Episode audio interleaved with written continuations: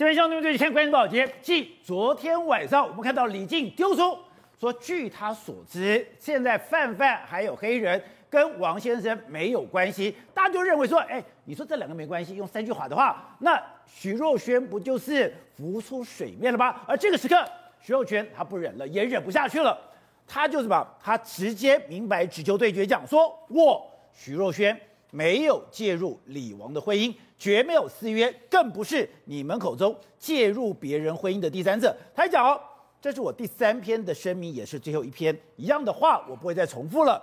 如果再有后续，我会委由司法处理。而这个再有后续，他也不是只是讲给一般看瓜的民众，也不是讲给你我听的，他可能就是直指李静蕾。如果你还对我有任何的攻击的话，我们就司法处理。好，问题来了，现在李静蕾。真的当时指的就是徐若瑄吗？如果指的是徐若瑄，现在收到这样的讯息，李静蕾她就会收回去吗？还是她会沉默？还是会反击？接下来还会有什么劲爆的发展吗？好，我们今天请到七位面对大方首映的财经专家黄教授，你好，大家好。好，第二位是资深媒体人姚慧珍，大家好。好，第三位是资深的影剧记者闵长玉，大家好，大家好。好，第四位是唱片制作人许常德，大家好。好，第五位是资深媒体人狄志为，大家好。好，第六位是资深的娱乐记者葛思琪。阿基哥好，大家好。好，待会呢，资深媒体人黄远汉也会加入我们讨论。说，是徐若瑄，他忍不住了，对，他出手了，讲得非常重哦。他说：“我绝对没有介入李王的一个婚姻。”对，再有后续的话，我会由司法处理。对，代表说，我不是只有一般看瓜的民众。对，你说他直接指向了李静蕾。对，两个人直球对决。对，你到底有没有东西？你再有东西。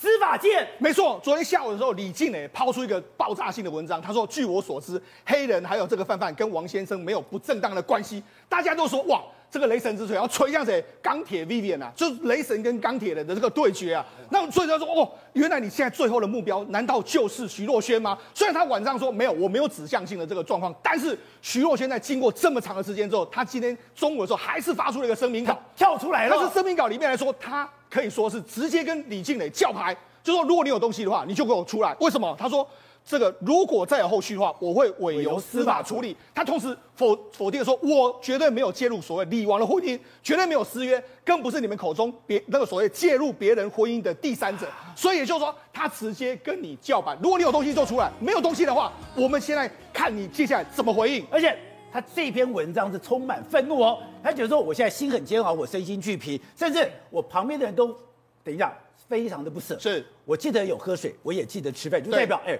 我连喝水吃饭都要非常辛苦才能够喝水吃饭。对，甚至我今天一定要跳出来，我不是说对号入座，是因为对我的攻击已经太多了。是，好，可是问题来了，是今天李金磊还有后续吗？对，他今天只是他的嫉妒、对想象，对，还是说真有其人？而这个真有其人，真的。跟徐若瑄有关系吗？而且局面到现在为止来说，徐若瑄已经跟你叫牌了。如果你这时候没有拿出证据，或是你就就此止住的话，那你所有的文章可能就被人家怀疑你的正确性跟这个真实性是怎么样。尤其是为什么我们这样说呢？因为他过去写了五千字的长文里面来说，很多指向性的人都一个一个跳出来。过去包括说看电影跟他一起同场看电影的张惠妹，现在也被人家提出来。包括说像优米也被人家提出来。所有过去他写的所有人都有人都有其人其人，但是有一个人他一直没有说那个人是谁，那个人也还目前为止也还没有真正的证实这个人是谁呢？当然。这个徐这个 Vivian 哎，这个李李静蕾写的五千字长文里面有说着，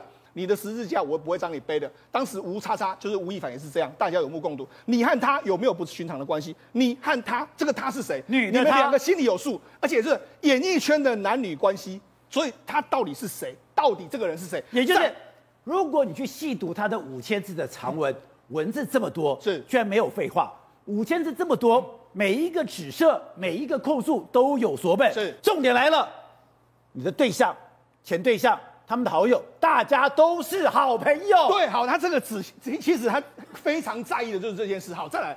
我们来看他长文里面来说，有一段文章是在解这个。这个文章我被为大家圈出来。他说有一个女生也是你的插友，那已经已婚，而且还还有小孩，还要你跟她一起骗老公。然后你们你们过交往的过程让我感觉到不舒服，因为你们在我婚后的相处，女生是对你各种撒娇勾引，你也是热情回应。如果坦荡，根本不用骗她老公。你看，所以他知道说你他他有对她勾引了，热情回应这些东西，他都有在这个字眼里面。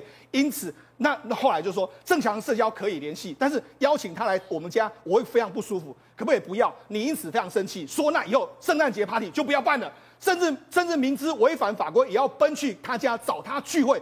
这一段文字其实我觉得是整个李靓蕾里面他写的最仔细的一篇文章，他感觉到。非常非常的愤怒，你居然为了他说不要办 Christmas，你居然为了他宁可宁可违反法规，你也要去，那这个人当然是他非常生气的一个人啊！而且师兄，你把他们家的时序算过来了以后，他们二零一八年的时候还有在吴江办 Christmas 的 party，是，是可是到了二零一九年以后就没有。办了，是，所以刚刚讲到，本来以为说他是生了第三胎，男孩子生完了以后我就不要你了，可是关键是。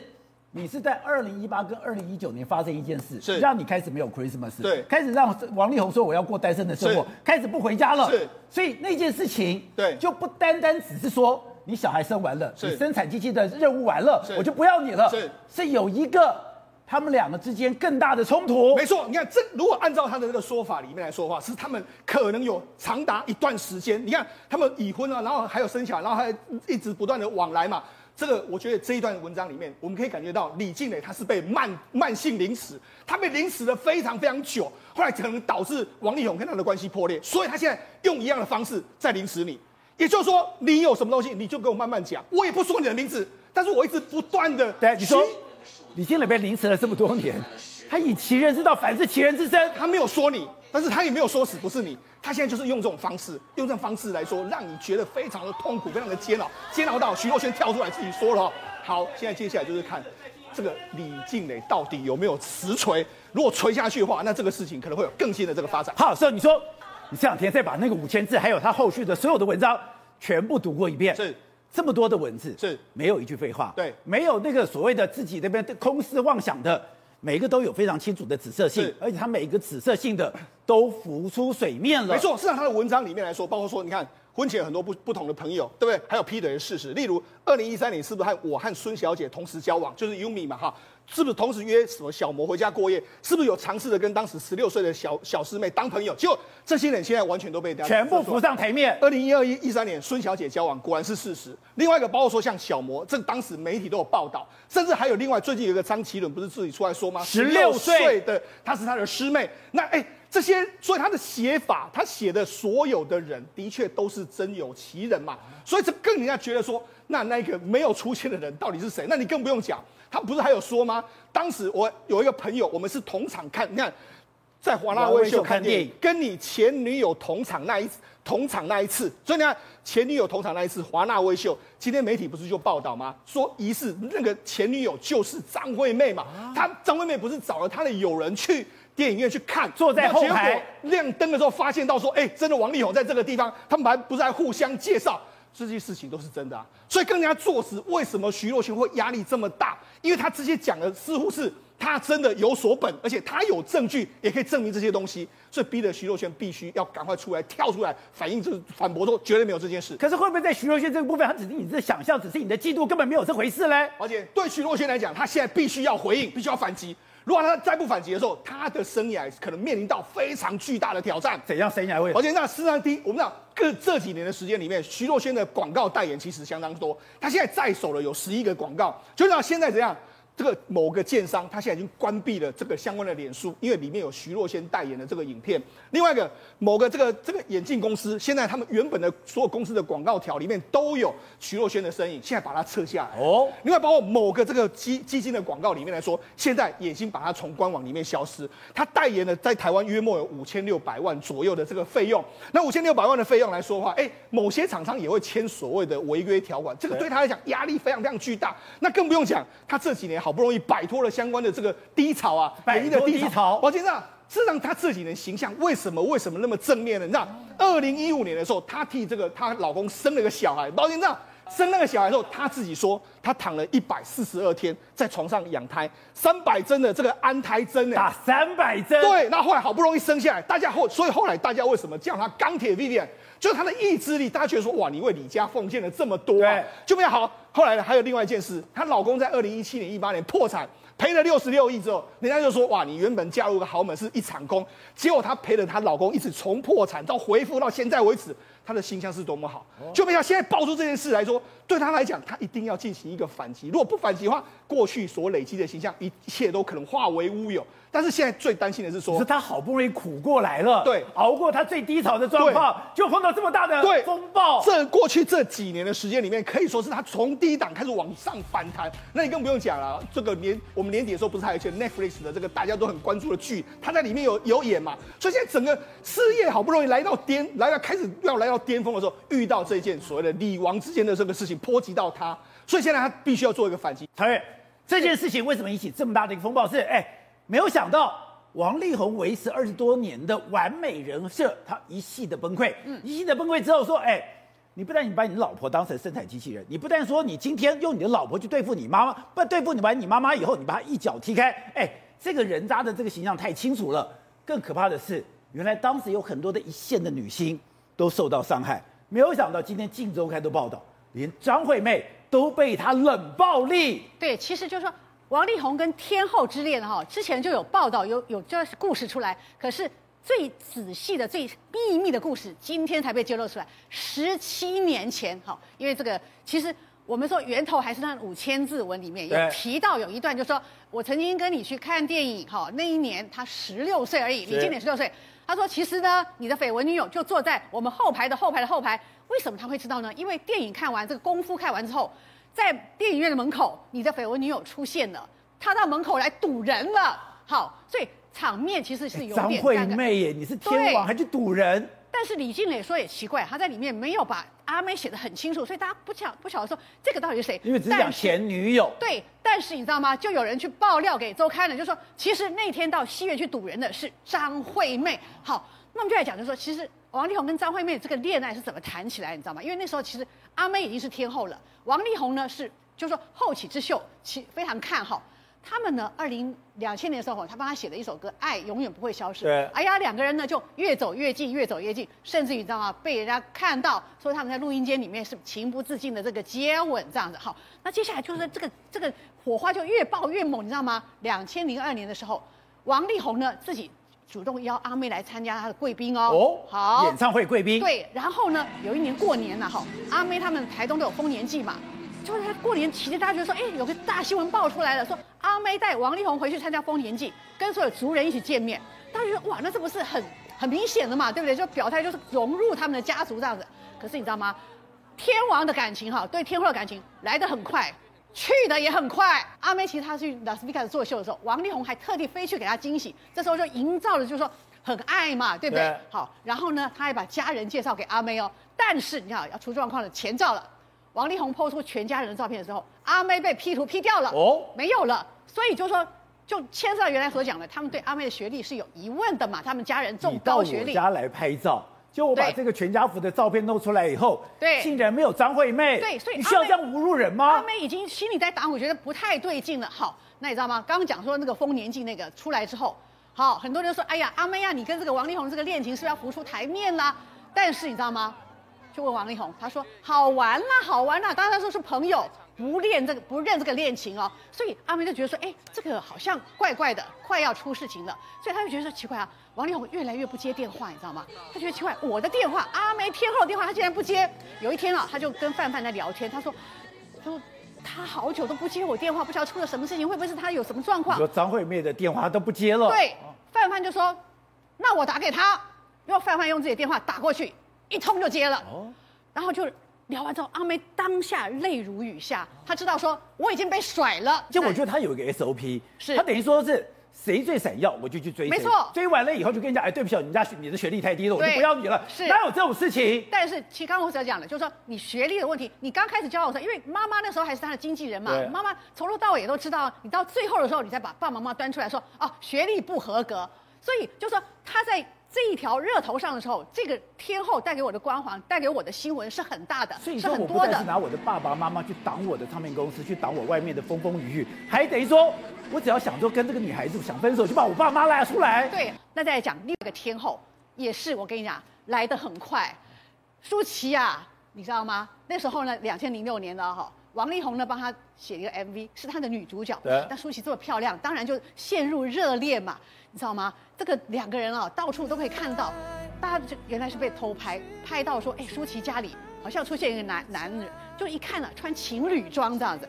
好，甚至于哈，有人在东京啊，哈，大叶高岛屋看到两个人在挑戒指。其实那时候很吊诡，人家就是说你在东京，东京狗仔跟得到东京吗？他们说是路人提供的，哦、怎么可能？就是台湾游客啦，哈、哦，所以不晓得消息是怎么泄露出去，反正就是要曝光嘛，跟天后谈恋爱就是要曝光嘛。哦、当时王力宏是这么解释的、哦，哎呀，不是，是挑那个戒指给我妈妈过母亲节要用的这样子。好，那你知道吗？这个两个人这个恋情啊，哈，后来又是搬出来，王妈妈反对了，学历太低了，哈，他你知道吗？他他的恋爱就是说。这个人很热头的时候，我会蹭上来，对我会跟你谈一段，然后媒体不停的报道。但是你说阿妹正红的时候，我跟阿妹交往；是舒淇正红的时候，我跟舒淇交往。就交往完了以后，我妈妈说不要。对，都是一样的模式，都是一样的轨迹。好，慧珍，其实这件事情，我觉得大家把它当新闻看，可是把它大场也当成警示奇言开看。也，就是。今天没有想到王力宏，你的人设做的这么美漂亮，你的条件这么好，你的学问、你的外表、你的家世，可是发现他有一件事情，他什么都要，他就是不负责任。嗯、你看到今天徐若瑄第一个要谁出来说明的？对，要王力宏说明。是，他有说吗？他没有，没有他只关心我自己，只关心说我可不可以用钱来打发。对，逼着徐若瑄第一篇、第二篇、第三篇我要自己跳出来讲，然后你又讲，你再把他整篇全部读完了以后，是，才发现。他都是哪一个挡一个，哪一个挡一个，他自己从来不站在第一线，他自己从来不解决问题，拿我妈妈去对付我以前的女朋友，拿我妈妈去对付唱片公司，然后呢，拿我我妈妈把我控制，我受不了了，我就拿我老婆来去对付我妈妈，那么拿我老婆去对付我妈妈以后。我老婆我也受不了了，我就拿一个未来的第三者来对付我老婆。对，可以说是呢，他全世界都是他的工具人呐、啊。他身边其实没有一个人他不被他当成是工具人的，连自己的父母都会变成是挡唱片公司、挡前女友的工具人。难怪常德讲说，还结果他妈妈店一讲讲一个小时。对，这真的是很恐怖的。尤其是你刚刚你知道吗？因为其实我没有很 follow 影剧新闻，我不知道。天哪，他竟然连张惠妹跟苏琪，我真的生气了。所以你就知道，其实这个男生已经有点，就是他把别人的真心当成是在玩弄啊。是所以他现在遇到这个李金磊这个厉害家伙，我觉得其实也是上天派他来消灭他。刚好，对吧？多和你啊！讲说。他特别强调，你三十七岁的时候，你非常的痛苦，你难过是躺在地上好几天。你讲说你都已经三十七岁了，你的事业、你的婚姻、你的所有的这个工作，你都不能决定。三十七岁就用这个骗了李静蕾，然后用这个骗李静蕾。去当钢铁女，钢铁女人，然后去对付她妈妈。对，其实这个真的就是不断的把她当工具人哦。本来妈妈是她工具人，可是她后来到三十七岁，发现我赚了这么多钱，我竟然没有办法全权的去处理我财产，她就开始根据李静的自己的写法，她就向她哭诉：我伸出援手，我单纯以为我在拯救我爱的人于水火，后来回过头来才发现，我只是你一个棋子，你利用我的同情心和我对你的爱，让我当你的挡箭牌，你躲在我后面，用一点一滴。夺回你想要拿回来的权利，过程当中你是白脸，我是黑脸。夺权对我来讲没有任何的利益，受益者只有你。对，就根本就是宫斗剧嘛。讲难听一点，就是一个软弱的一个太子或什么的，然后被太后一直把持住。后来那个那个当皇帝之后，就用他自己的老婆来斗走太后。我想到最经典的故事就是唐高宗当时被长孙无忌压在地底下，所以他就把武则天弄过来，武则天什么都不怕。就武则天当皇后，就当皇帝了。现在看起来好像也有一点反谁的情况哦。再来，他就讲到说什么，你所有的负面，其实我觉得某一种程度上，李建磊也是同情她婆婆的。他说做错人的是你，但是我和你妈妈却承载了所有的舆论和负面的新闻，你却独善其身。然后呢，我就觉得这种其实这种程度也是，就后面有点认为同说，其实我们都是王力宏的工具人。所以呢，最后最夸张一件事情，所以你说他现在醒了。他现在对他妈妈也没有大概怨，也没有恨了，他反而同意说：“我跟你都一样，今天做错事的是王力宏，但是我跟你妈却承载了所有的舆论跟负面新闻。”而且你看，我已经是你老婆，如果你真的要跟我离婚，你讲清楚嘛，砸波了你公情册的呵啊，按他条件，孩子的银子讲清楚就好，就不是哦。他现在就讲到，他说：“哎、欸，你回来想跟我们，也不跟你吵架，但是你还要自私的离开，理由竟然是因为如果你遇见喜欢的人，你不想他受委屈，被人家说是小三，所以坚决要离婚。换句话说，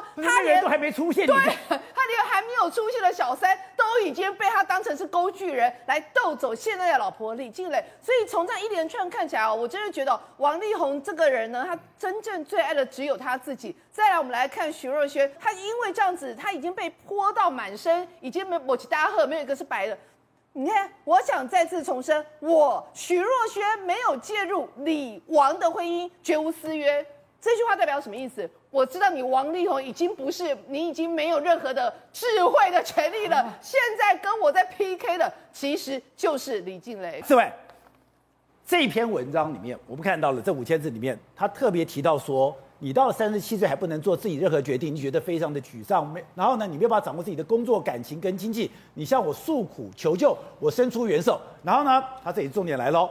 他说：“你用我的同情心跟对你的爱，当你的挡箭牌，你躲在我后面，一点一滴帮你夺回你想要的权利。过程是你是白脸，我是黑脸，夺权对我没有任何的利益，受益者只有你。本来大家以为说他跟他相处的时候就是备孕。”就是怀孕，嗯，就是哺乳，他就是乖乖的当一个家庭的主妇。可是这篇文章才告诉我们说，她是一个夺权的工具。如果你是一个夺权的工具，你就不能可能只是做一个家庭主妇。后来你们昨天才知道说，原来在中国一个非常重要、火力四射的这个公司是由这个李静蕾来做负责的，就代表他们不是夫妻，他们还是事业的伙伴，对，他们还是一起的战斗的伙伴。而且你说更可怕的是，搞不好。今天王力宏所有的手机、所有的资料，他都了若指掌，所以今天他才会一道菜一道菜、一刀一刀的端出来。对，所以你会很很觉得很奇怪，为什么李静蕾他拥有这些证据？哈，当然我们可以想哦，他们两个除了是夫妻之外，也是工作伙伴。王力宏在中国的这个成立的这个火力全开的经纪公司，老板就是李静蕾。对，哦，我昨天也讲了，就是李静蕾要帮他挡子弹啊。好，就是业界在讲说李静蕾不好搞啊。李静蕾呢，其实搞不清楚娱乐圈的文化，所有的黑锅全部李静磊背。哦，你可以想想象哦，艺人是王力宏，他是有管事的，他是有他是有出面的。对，应该讲说很多的这个蛛丝马迹，我们看媒体的报道啊，这个报道是怎么一回事？有可能是厂商跟媒体讲，也有可能是王力宏去告诉别人放出这样的消息。为什么要这样讲？因为呢，其实锅要背的时候就丢给老婆背。当然啦，因为哎，老公现在有一个巡回演唱会啊，因为曾经有过一个巡回演唱会，媒体的报道是说，因为李静蕾而破局，王力宏损失了上亿人民币啊。那个过程是怎么样呢？讲法是说，制作公司来找李静蕾，但是李静蕾要求一堆啊，要求包括说，哎，我要呃住什么样的饭店，或是呢，我要东要西啊，要 A B C D E F。所以让这个宣传让这制作公司觉得说太麻烦了，这个我们就先暂缓了。是，哎，要不然再这样这样下去，我们也没有办法。可是我要讲的是什么？李静蕾不是只有他的枕边人哦，李静蕾呢，掌握了他的财务，掌握了他公司的运作，掌握了王力宏所有的一切。所以在这个过程当中呢，我们可不可以说，因为你的太太拥有你，知道你这一切，所以他要。掌握你的行踪，掌握你的，掌握一些呃你私人的东西，是不是也很简单？对。今天有一个消息出来了啊、呃，网友说哈，键盘柯南办案了，破案了。为什么说破案了？为什么李静蕾拥有王力宏的一些私密的证据？因为呢，王力宏太小气了。为什么说他太小气？太小气。哎，因为他手机哈用完之后换新的嘛，对，就把旧的给太太用。我们看到那个照片上面有看到哦，王力宏啊，他用这个。它的呃，这个是 iPhone 哈，这个 Ten S 的 Max 这只手机，最后一次发文的时候是二零一九年，那个时候是向佐结婚的时候呢，他发了这篇文来恭喜他。哎，奇怪了，隔了三天，那个时候最新十一 iPhone 十一要出来了，三天之后呢，李静蕾的手，李静蕾的微博的发文啊，你看，十二月九月二十四号，九月二十四号是李静蕾用了这个呃 S 叉的 x S 的这个 iPhone 的手机。哎，奇怪了，每次王力宏呢 换手机之后呢，他用十二，李静蕾就用十一，你知道吗？哈，所以说从二零一八年在那之前，李静蕾都是用很旧的哦。大家讲说不是现在，从以前就是这个样子了。对，二零一七年之前，李静蕾用的手机呢，反正王力宏换了手机，他就他都不是用最新的，这样大家理解吗？好，所以被人家解读啊，李静蕾他可以去破解这个。王力宏以前用过的手机，他可能没删干净，让他去回复一些资料，他才拥有可以掐死王力宏的证据。但我个人觉得说，呃，这一点我们可能就是可以当做一个参考。但真正我要讲的是，刚刚我们前面讲的，他既然是你的枕边人，他又是你的工作伙伴，所以王力宏有没有可能你的手机密码被老婆知道？哦、我们有太太的都知道嘛，哈，老婆会觉得说，老公你的密码为什么不让我知道？里面有鬼吗？对不对？啊，没有啊，老婆，我的密码可以给你，给你啊，你可以知道啊，因为你想，反正我只要藏得好好的，老婆看不到嘛。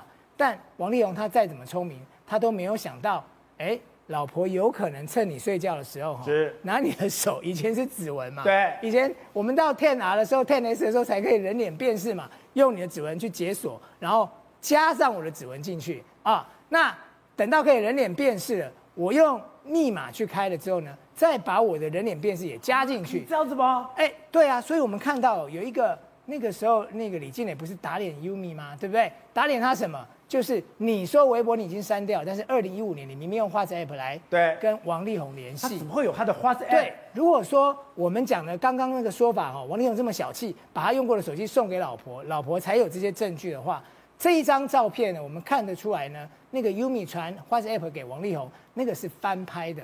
哦，他并不是点开之后截图的，所以如果要讲说王力宏是送手机给李静蕾，这个说法我觉得不见得成立啊。尤其后面两年他们关系不好了，但是真要讲，他有可能知道王力宏的密码，他有可能破解他的云端，所以才拥有这一些王力宏做了很多不知道的事情。好，常德。今天徐若瑄被逼得不得不出来了，她必须要去捍卫自己的清白。她特别强调，我绝对没有介入李王之间的一个婚姻，再有后续的话，我就司法处理。这件事情就到此结束吗？还是会有后续？还有李静蕾的五千字，包括他后面所有的文章，都有非常清楚的指向，最后他都有证据吗？你说在整个过程中，你发现王力宏完全不了解他老婆，他完全不了解一个母羊座的老婆发起怒来有多么可怕。因为，因为我我觉得说。当一个人呢，就是母羊座，说实在的，他最忌讳的就是你把事情导向哦，好像我很爱钱。这件事情哦，如果他没有把它弄清楚哦，你看那个道歉信里面，我相信如果一个母羊座哦，那个道歉信啊，其实有几件事是他不能接受的。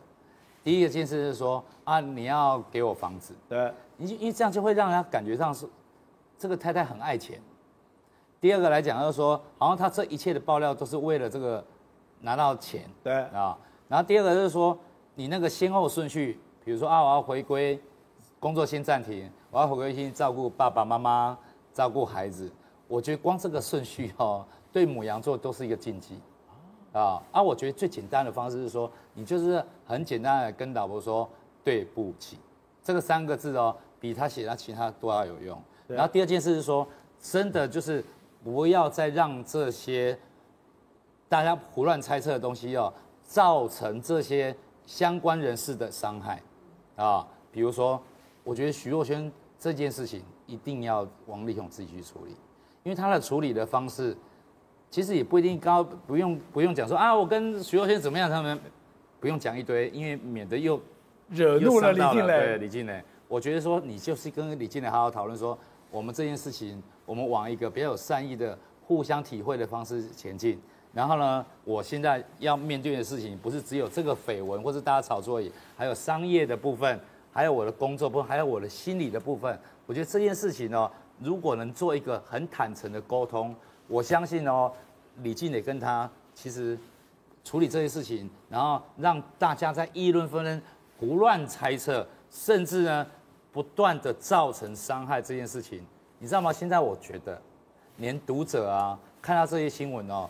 都会有很错乱的痛苦感，啊，比如说你都有痛苦感了，一定会有啊！我告诉你，我光听到一般人的在讨论这个事情哦，有几件事情是我觉得不可思议的。第一个就是说，哎，他太过分了，李静蕾爆这个料太过分了。第二件事情就是说，哎，怎么那个都没有在顾虑到孩子的受伤的问题，连一连一个很有名的女作家啊，都在她的脸书上啊，就简而很简单的讲两句，就是说。你要为孩子想一想，啊！但是对我来讲，就是说，我觉得在讨论这个事情，其实大家都很错乱的，就是价值观错置。你想嘛，如果如果我们为了孩子哦，什么事情都要忍下来哦，那为什么不好好讨论一下，说是谁制造对孩子伤害的行为？Good day，有爱大声唱，拥抱好日子公益演唱会。邀你一起为爱发声。